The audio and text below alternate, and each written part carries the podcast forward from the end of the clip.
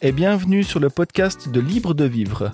Mon nom est Philippe Passavanti et je suis ravi de vous accueillir. Dans cet épisode, je vais vous parler de méditation. Cette pratique est utilisée pour chercher à produire différents effets, tels qu'une paix intérieure, la vacuité de l'esprit, des états de conscience modifiés, l'apaisement progressif du mental ou encore une simple relaxation. Certaines techniques de méditation, comme la pleine conscience, sont également utilisées dans un cadre thérapeutique ou laïque. Je vais également vous expliquer ce que signifie le mot méditation, quelle est l'origine de cette pratique, où la retrouve-t-on et ce que la science en dit. Le terme méditation est issu du latin meditatio, dérivé de meditari, qui veut dire préparation à un discours ou à écrire ou à la réflexion.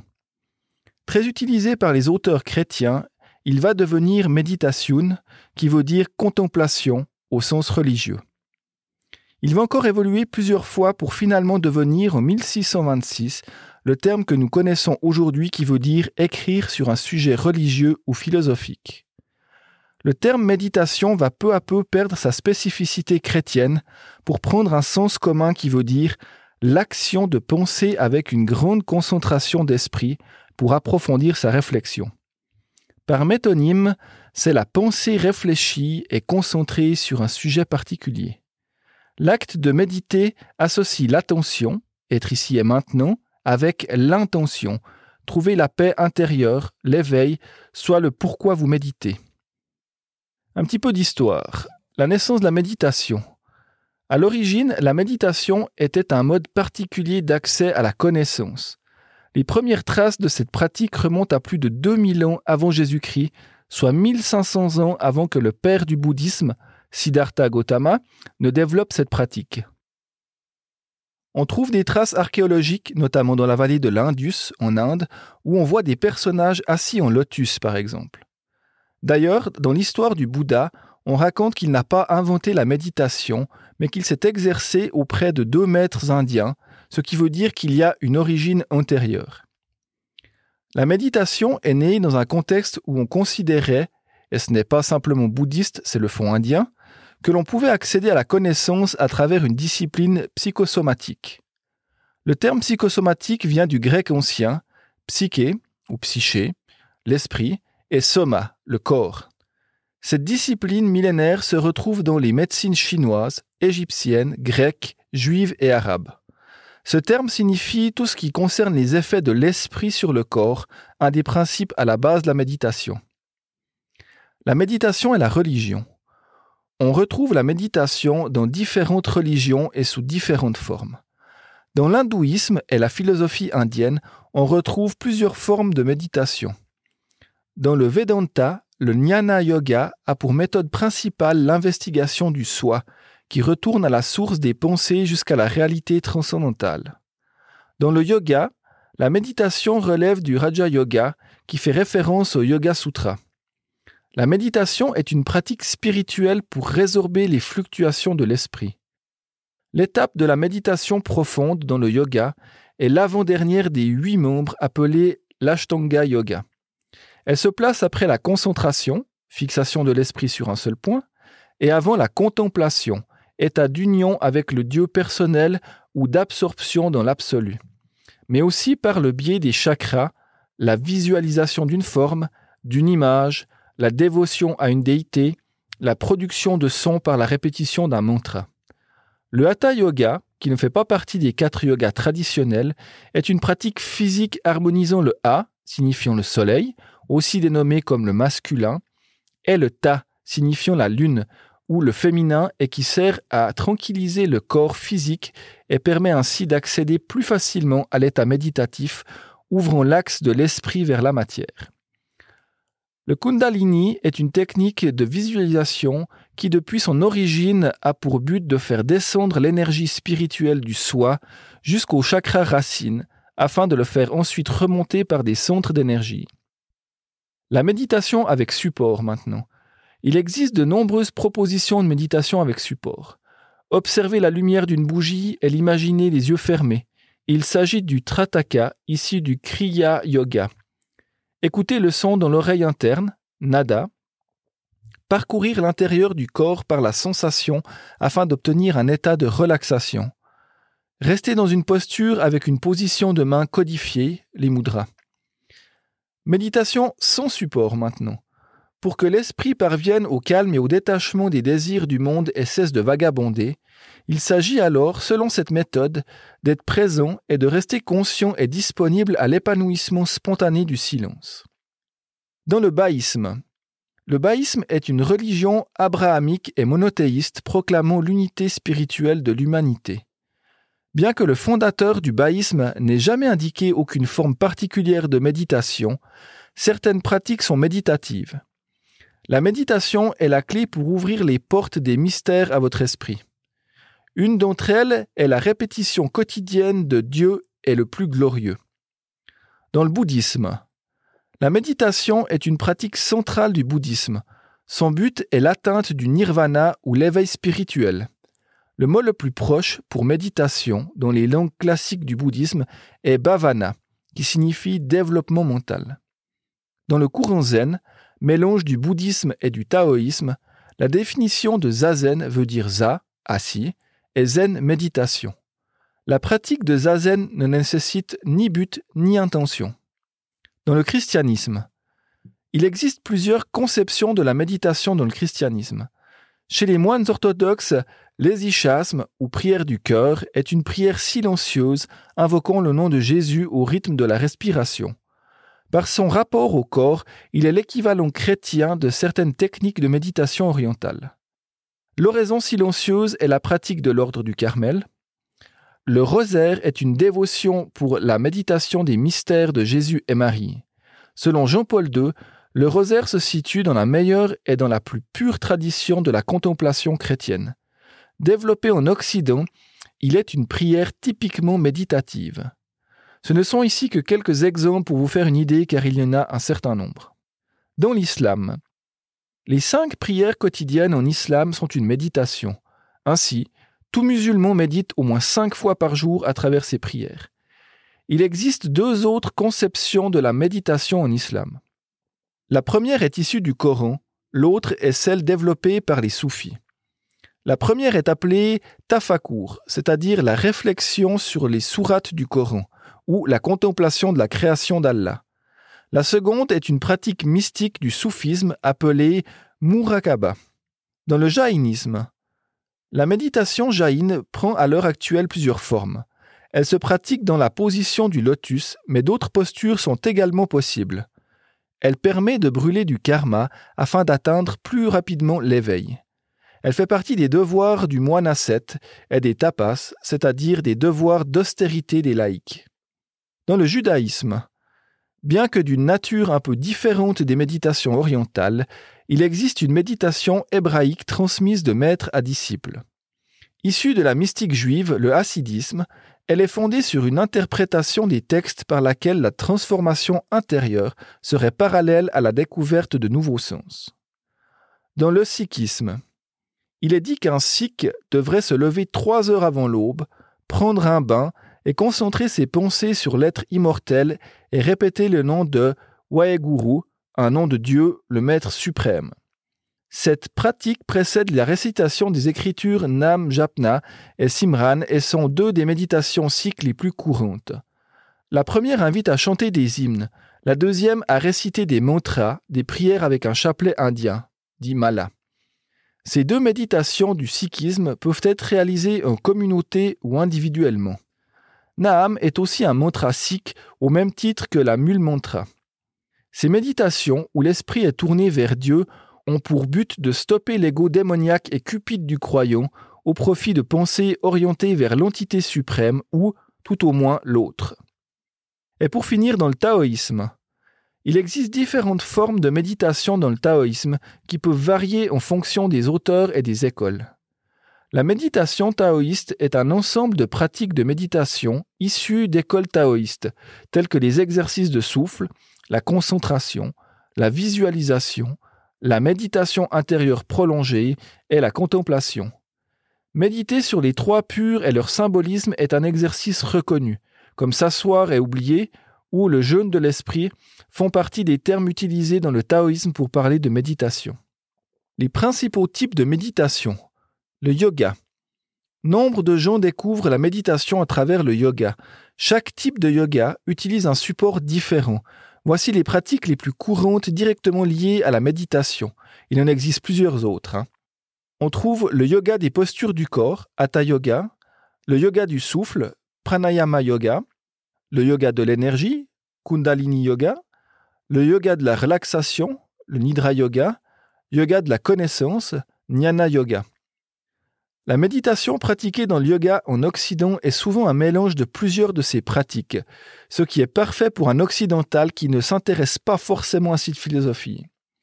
À part le jnana yoga, la vision occidentale du yoga est presque toujours un but de transformation, détente, relaxation ou soin, ou d'union corps et esprit, contrairement aux méditations zen ou vipassana, par exemple, qui n'ont pour but que de modifier ce qui est.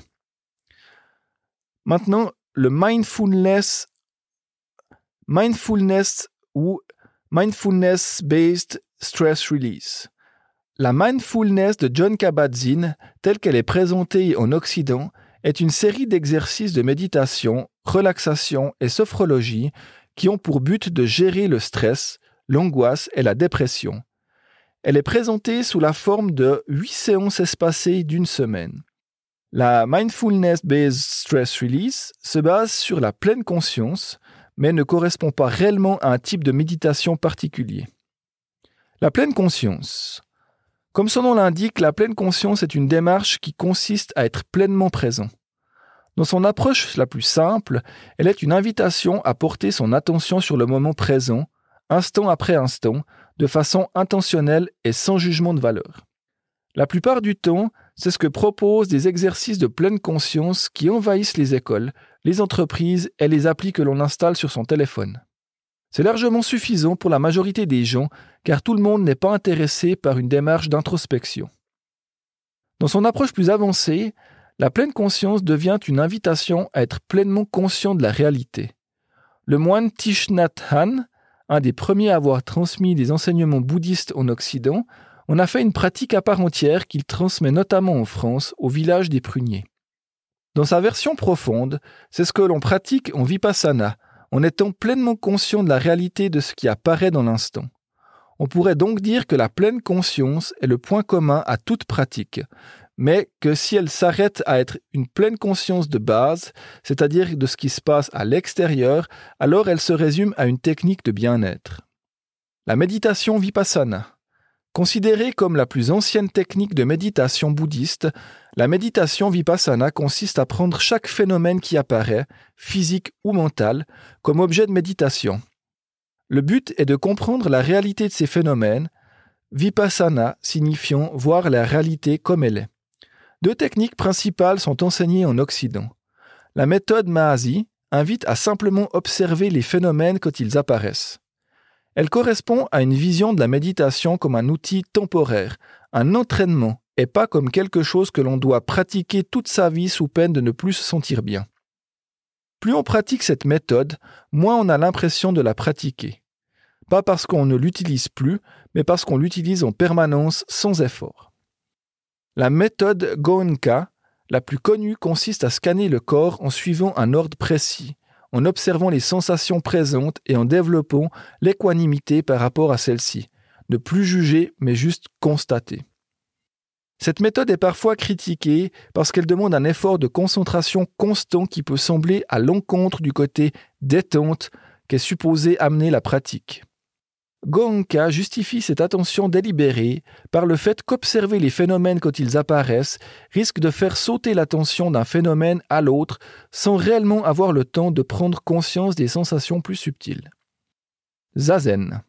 Le zen vient du Japon avec un aspect très rituel typique au japonais. Je conseille d'associer la pratique de zazen avec la lecture de textes afin de comprendre la démarche globale du zen, dont le centre est le sutra du cœur, que l'on chante à la fin d'un zazen. Il existe deux grandes branches dans le zen. Le zen soto, le plus répandu, invite à s'asseoir en silence sans but face à un mur ou face à soi-même, et à concentrer son attention sur sa posture et sa respiration.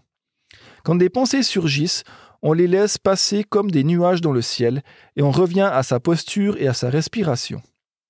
Le zen Rinzai, moins répandu en Occident, utilise un koan qui est une phrase ou une question paradoxale que pose le maître et que le disciple doit dissoudre plutôt que résoudre. Comme le koan ne peut être compris logiquement, il est une invitation au lâcher prise et à une compréhension plus large de la réalité.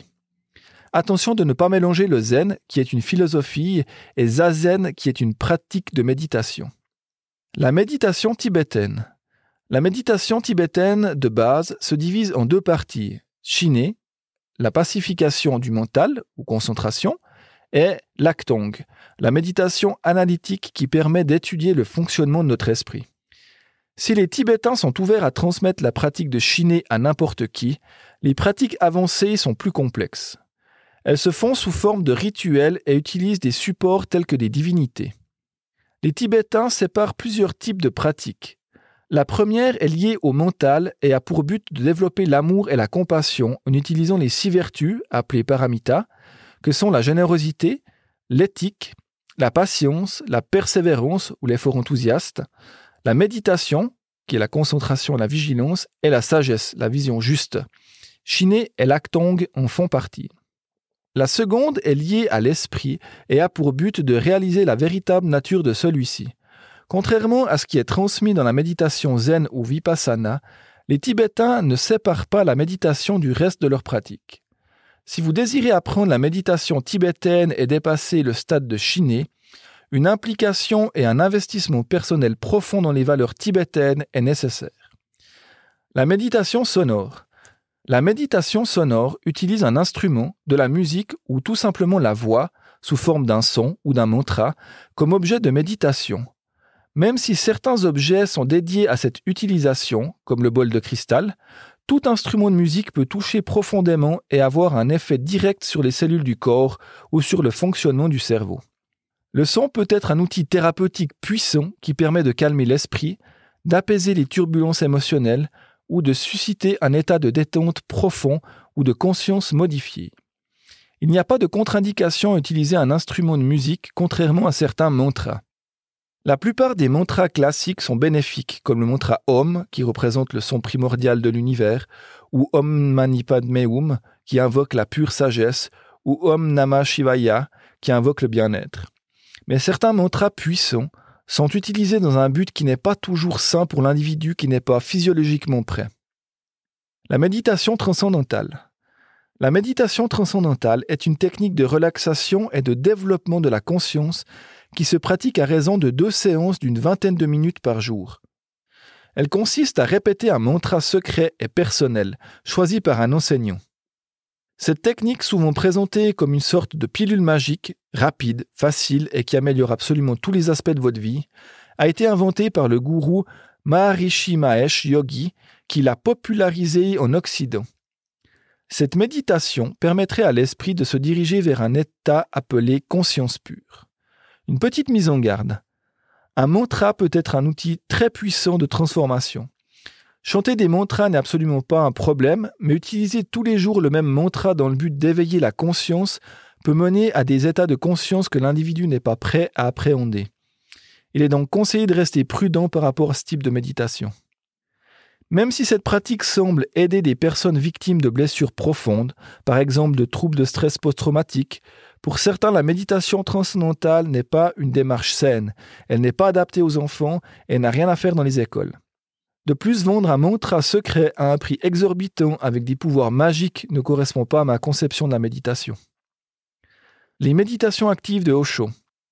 Osho, considéré par certains comme l'un des plus grands maîtres spirituels et par d'autres comme un dangereux charlatan, sa fortune à sa mort s'évaluait à environ un milliard de dollars, a compris que les Occidentaux des années 70 n'étaient pas prêts à comprendre les enseignements car ils étaient trop mentaux. Il crée donc une série de méditations spécifiques pour les aider à se libérer du stress et des émotions perturbatrices. Ces méditations se font en mouvement avec de la musique et aident à nettoyer la machine. Et pour finir, la méditation guidée. La méditation guidée consiste, comme son nom l'indique, à se laisser guider par une voix. Elle peut avoir un but de relaxation, thérapeutique, d'hypnose, de motivation, de détente, de nettoyage émotionnel ou tout simplement de bien-être. On peut évidemment créer une méditation guidée à partir de tous les types cités précédemment. Maintenant, qu'est-ce qu'on dit la science de tout ça? L'approche des neurosciences. Aujourd'hui, il existe un très grand nombre de recherches scientifiques sur la méditation. Les premières qui ont été réalisées en France remontent aux années 70. C'est le chercheur Pierre Etévenon qui réalise une étude en électroencéphalographie quantitative sur la personne de Taizen Deshimaru, maître zen japonais qui a apporté le zen en Europe. Il en ressort que lors de la pratique de zazen, méditation assise, le rythme alpha de Taizen Deshimaru, qui est un rythme cérébral, se retrouve ralenti en fréquence, de grande amplitude, stable dans le temps et d'activité hypovariable. En 2005, le Mind and Life Institute a organisé à Washington, aux États-Unis, une rencontre entre le Dalai Lama, des chercheurs et d'autres personnalités du monde spirituel pour discuter des bases scientifiques et des applications cliniques de la méditation. Antoine Lutz, un chercheur français à l'INSERM, a participé à plusieurs expériences menées en France et aux États-Unis. En 2014, il s'exprimait concernant les résultats de ses recherches. Nous avons constaté l'amélioration de certaines fonctions cérébrales. Plusieurs études, dont certaines menées par l'équipe de Richard Davidson à Madison dans le Wisconsin, dont j'ai aussi fait partie, ont montré qu'un entraînement soutenu à la méditation de pleine conscience accroît les capacités à maintenir son attention sur un objet sans être distrait. Une autre étude montre que la pratique de la compassion chez des méditants très avancés augmente la synchronisation des ondes cérébrales entre des parties très éloignées du cerveau. Selon lui, certains neuroscientifiques y voient un modèle prometteur pour explorer la neuroplasticité du cerveau. En effet, des chercheurs d'Harvard ont pratiqué une expérience sur 16 personnes ayant suivi un programme de méditation de pleine conscience de 8 semaines et ont comparé leur IRM avec celle d'un groupe test de 17 personnes. Ces IRM démontrent l'accroissement de matière grise dans les zones cérébrales dédiées à l'apprentissage, au contrôle des émotions et à la mémoire. La bibliographie américaine de l'Institute of Nautic Sciences sur la méditation comportait en 2018 plus de 6000 références dont la majorité sont anglo-saxonnes. Il convient de mettre méditation au pluriel, car il y a par exemple près de 40 écoles de yoga dont les pratiques diffèrent entre elles et aussi selon le niveau débutant ou avancé des méditants comme encore la méditation zazen ou les méditations religieuses et plus récemment la méditation de pleine conscience qui se veut laïque. Quels sont les bienfaits de la méditation? Depuis plus de 40 ans, des chercheurs étudient la pratique de la méditation de pleine conscience et évaluent son impact sur la santé. À noter que les autres types de méditation, plus religieux, ont pour objectif principal le développement spirituel, l'éveil plus que le bien-être. Les études montrent que la méditation de pleine conscience, parfois des huit semaines de pratique, peut réduire l'anxiété et la dépression, renforcer le système immunitaire, aider à gérer la douleur, permettre de se libérer des mauvaises habitudes ou des addictions, apaiser l'insomnie, diminuer l'hypertension artérielle, réduire le risque de burn-out et même changer la structure et le fonctionnement du cerveau. Pour terminer, les bienfaits de la méditation ne sont plus à prouver aujourd'hui même s'il reste encore beaucoup de pistes à explorer. Si vous êtes tenté d'essayer la méditation, je vous conseille de ne pas le faire seul, car les débuts peuvent être frustrants. Trouvez quelqu'un qui soit en mesure de vous accompagner, et je vous garantis que les bienfaits se feront sentir plus vite que vous ne le pensez. Une chose importante également, ne vous fixez pas d'objectifs irréalistes, car le résultat sera une grande frustration et vous arrêterez de pratiquer très vite. Commencez avec des séances de 10 minutes et augmentez progressivement en fonction de vos ressentis. Et une dernière chose, méditez 10 minutes par jour tous les jours plutôt que de vouloir faire une heure par semaine. C'est la fréquence et la constance qui vous feront progresser. Comme toujours, c'est un plaisir de partager ce moment avec vous. J'espère que c'est réciproque. Si c'est le cas et que vous avez trouvé le sujet intéressant, n'hésitez pas à me laisser votre avis, des commentaires. Dites-moi également si vous souhaitez que je parle d'un sujet en particulier dans un prochain épisode. Dans le prochain épisode, je vais vous parler de réflexologie de ses différents aspects et de ses bienfaits. Et dans l'intervalle, n'oubliez pas de prendre soin de vous et de vivre pleinement votre vie. À bientôt!